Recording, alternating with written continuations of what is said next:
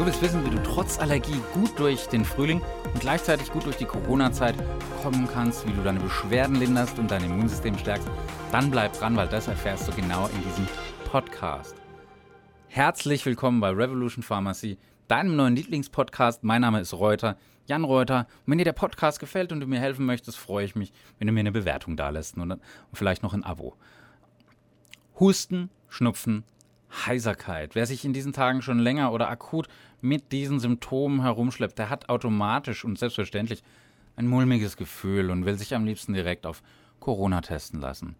Doch bei dem herrlichen Wetter, da macht auch der Blick auf allergische Symptome durchaus Sinn, weil in den vergangenen Wochen ist der Pollenflug von Hasel und Schwarzerle geradezu explodiert und seit letzter Woche ärgert die Allergiker noch äh, die Birke und zwar massivst.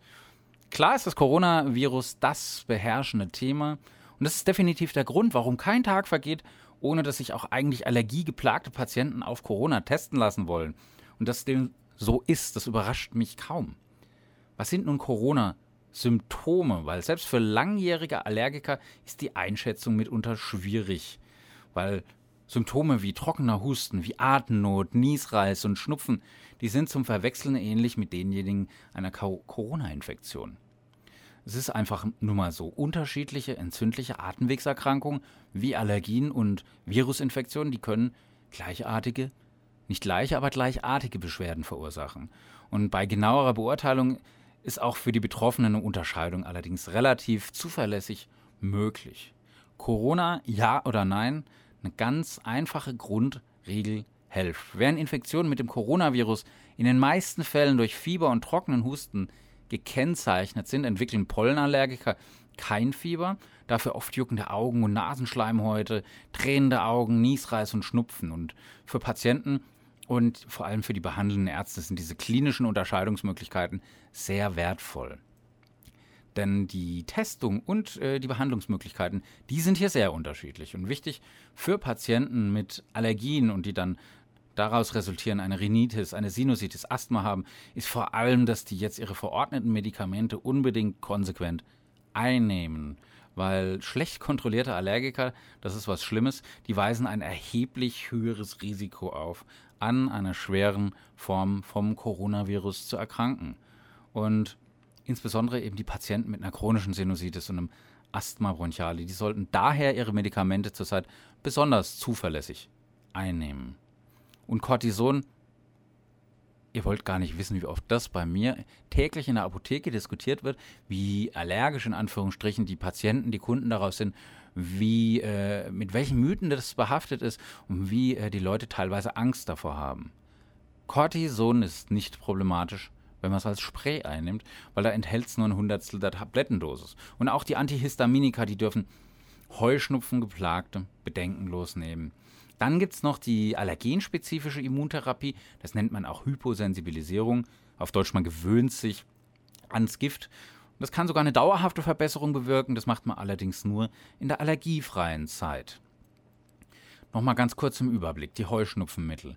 Wir haben natürlich die Antihistaminika, das ist äh, für die Patienten, die die typischen allergischen Beschwerden wie verstopfte Nase haben, Fließschnupfen, Augenjucken, Augenbrennen, die sprechen kurzfristig meist recht gut auf diese Antihistaminika an. In Frage kommen unter anderem auch noch äh, Arzneistoffe wie Acelastin und Levocabastin und zwar zur örtlichen Behandlung. Das ist natürlich ein großer Vorteil als Nasenspray und als Augentropfen. Ähm, oft reicht das schon aus man muss eben dann nicht die Chemiekeule in Anführungsstrichen gleich schlucken. Vorteil von diesen Mitteln, gleichzeitig auch Nachteil, sie sind alle äh, nicht äh, verschreibungspflichtig. Und die Augentropfen, die, da ist ganz wichtig, die sollten möglichst frei von Konservierungsstoffen sein, da diese eben einfach auch Selbstallergien auslösen können. Und praktisch sind hier auch Einzeldosis-Zubereitungen. Und ja, das äh, macht das Leben sehr viel einfacher, weil die Augentropfen oder Nasenspray macht niemals müde. Eine Tablette kann müde machen, insbesondere die Antihistaminika. Deswegen, gerade wenn du es zum ersten Mal nimmst ähm, und bist ein aktiver Verkehrsteilnehmer, dann schau bitte am Abend äh, vorher, macht es dich müde, ja oder nein. Was machen die H1-Antihistaminika, so nennt man die? Ganz genau. Die hemmen ganz zuverlässig die Wirkungen von Histamin an den spezifischen Rezeptoren. was macht Histamin überhaupt nochmal? Ja, Vasodilatation, was ist das? Die Gefäße werden weitgestellt. Es kommt zum Blutdruckabfall, die Gefäße werden durchlässig, es kommt zum Juckreiz, es kommt zur Kontraktion der Bronchialmuskulatur, einiges mehr, alles, was man mit Allergie verbindet, alles nicht vergnügungssteuerpflichtig. Bei milden Heuschnupfensymptomen sind die Wirkstoffe der zweiten Generation wie Cetirizin und Loratadin Mittel der Wahl.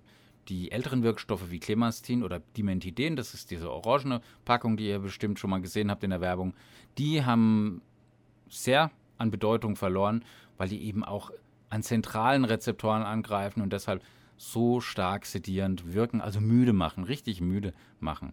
Und ich habe aber auch viele Kunden und Patienten, die über Müdigkeit als Nebenwirkung auch bei Cetirizin und Loratadin berichten.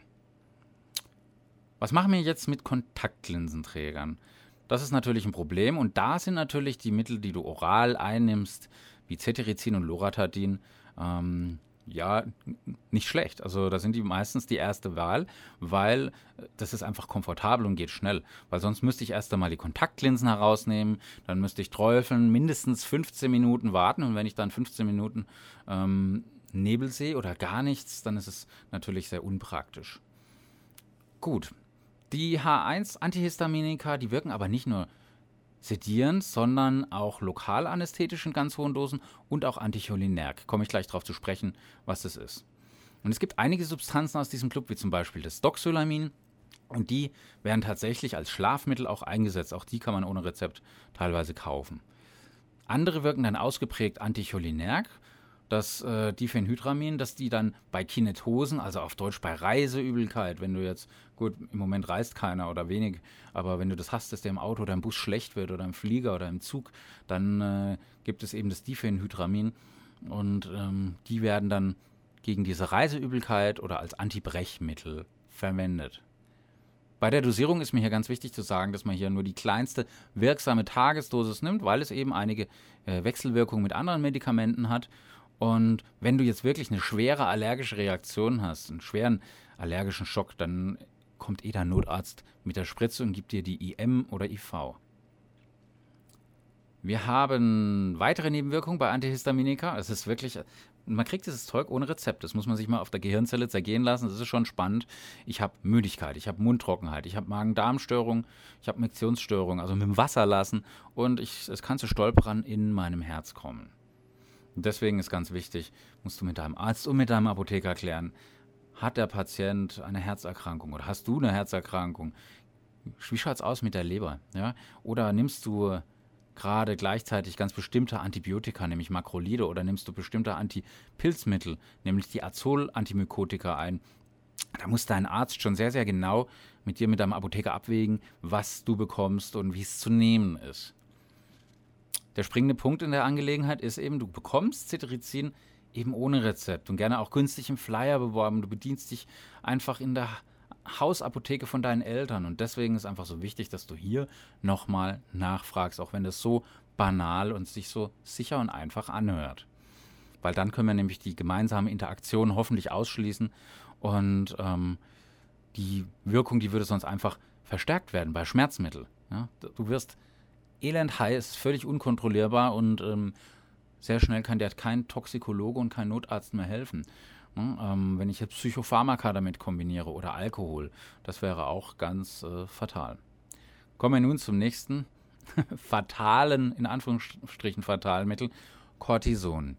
Cortison wird, es gibt kein Arzneimittel, das leidenschaftlicher und furchtvoller diskutiert wird in der Apotheke, ähm, zu Recht und zu Unrecht.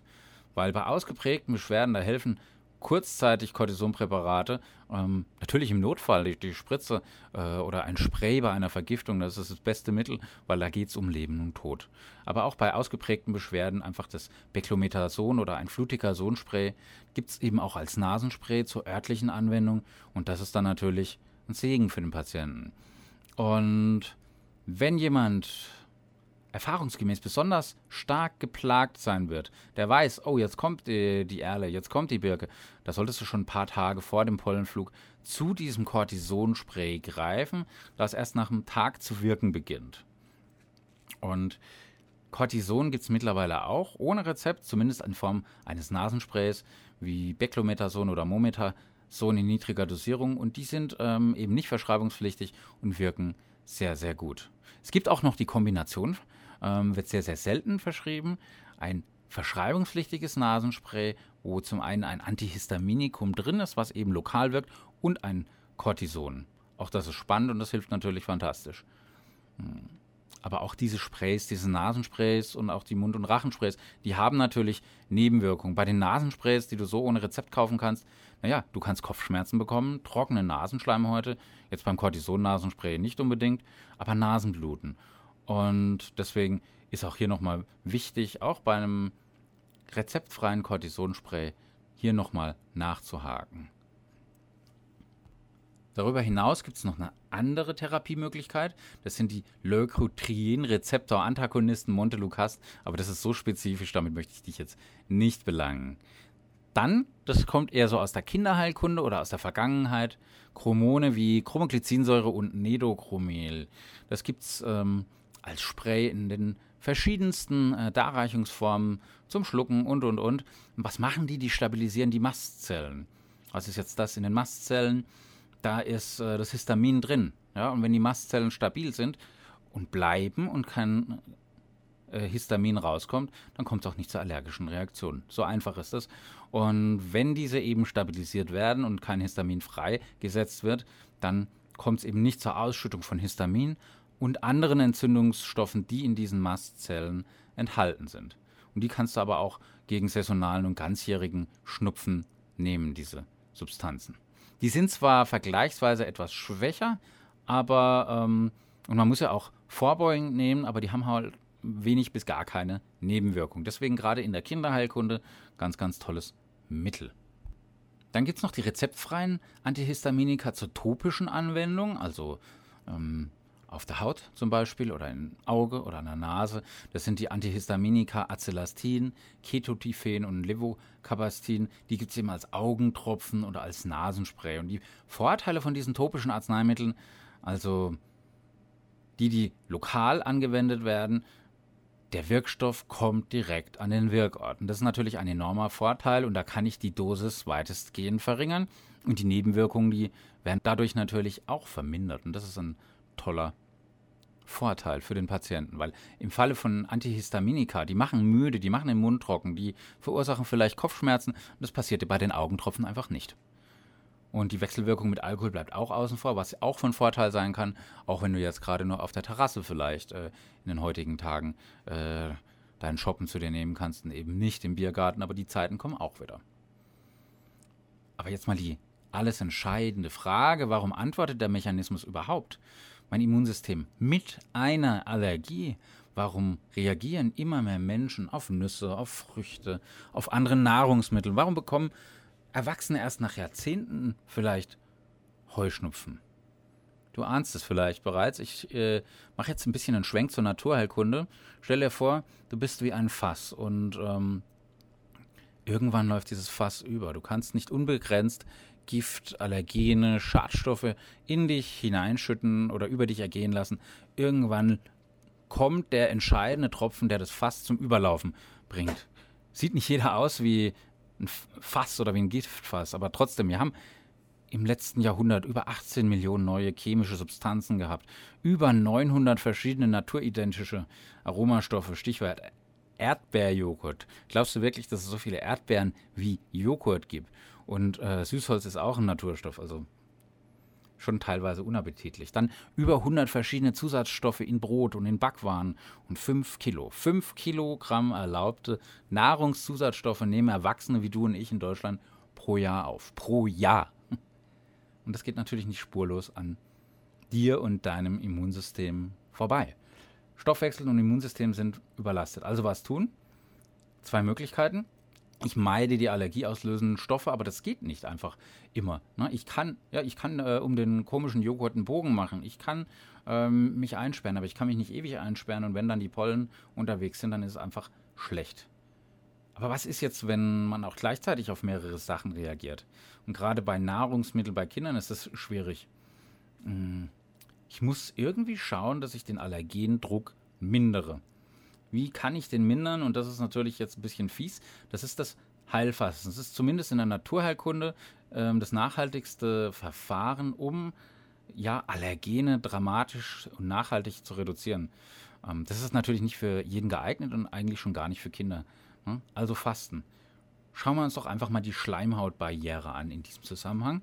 Der gesamte, der gesamte Schleimhautbereich, beginnend vom Mund über Nasennebenhöhlen und den Bronchien bis zum Darm, der stellt ein in sich zusammenhängendes Schleimhautgebiet dar. Und die Schleimhaut ist mit ja, Trillionen von Bakterien besiedelt. Und die haben eine ganz, ganz wichtige Aufgabe, Produktion von Abwehreiweißen ankurbeln. Und diese Abwehreiweiße kannst du wie eine Kette von Bodyguards vorstellen. Und diese Kette von Bodyguards sorgt dafür, dass keine unerwünschten Eindringlinge in den Organismus gelangen. Und wird dann diese Kette allerdings durch Antibiotika, durch falsche Ernährung, durch Stress und Genussmittel geschwächt, dann können mehrere Allergene in den Organismus eindringen. Und für das Immunsystem und den Stoffwechsel ist das ein Problem. Und dann kommt es oft zur Allergie. Und deswegen ist Fasten natürlich bitte nur stationär mit Profis so erfolgreich bei Allergie.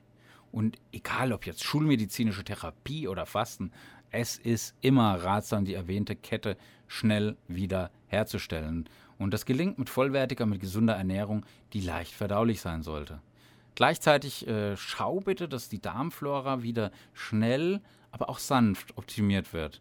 Ein zu saurer Darm, der muss alkalisiert werden. Ein zu alkalischer Darm, der dann fäulnisbetont ist, muss angesäuert werden. Und dann braucht der Darm gesunde Darmbakterien, die ihm zugeführt werden. Und der Dünndarm braucht zum Beispiel Lactobacillen, also Milchsäurebakterien. Und der Dickdarm braucht Bifidobakterien. Und wenn du dann danach, erst danach Enterokokken und Kolibakterien noch äh, dazu gibst, und zwar auch einschleichend immer, dann wird die Immunabwehr erheblich gesteigert. Die Wirkung der Darmbakterien entfaltet sich nicht einfach äh, nur dadurch, dass sie hier im Darm platziert werden, sondern dadurch, dass sich die vorhandenen Darmbakterien mit den Neuankömmlingen auseinandersetzen müssen. Und bei diesem Prozess entstehen Stoffe, die das Darmimmunsystem stärken, aktivieren und Nahrungsstoffe für eine gesunde Darmschleimhaut liefern, was so elementar ist, was so wichtig ist. Das hat sich leider immer noch nicht ganz herumgesprochen, aber ich sehe einen, Stre einen Silberstreif am Horizont, was jetzt das Ordnungsverhalten der Ärzte angeht oder die Awareness, das, das Bewusstsein der Patienten. Und sowas geht auch parallel zu einer ganz banalen, normalen, wichtigen schulmedizinischen Allergiebehandlung. Also, das waren heute mega viel Content. Einfach mal sacken lassen. Gerne auch hier bei mir nachfragen. Wenn du mehr zum Thema Allergie wissen möchtest, ich habe auf meinem YouTube-Kanal, auch Revolution Pharmacy, Jan Reuter, auf meinem YouTube-Kanal etliche Allergie-Videos schon hochgeladen in den letzten Monaten und Jahren. Und wenn du da noch weiter ein bisschen Fleisch auf dem Knochen haben möchtest, dann schreib mir einfach hier unten einen Kommentar rein. Würde ich mich sehr freuen. Oder wenn du mir da auch ein Abo schenkst. Mein Name ist Reuter, Jan Reuter. Ja, wenn dir der Podcast gefällt, dann freue ich mich natürlich sehr. Ähm, bleib gesund, bleib gesund und wenn du Fragen hast, einfach unten reinschreiben. Zieht die Mundwinkel nach oben. Love, Peace, Bye.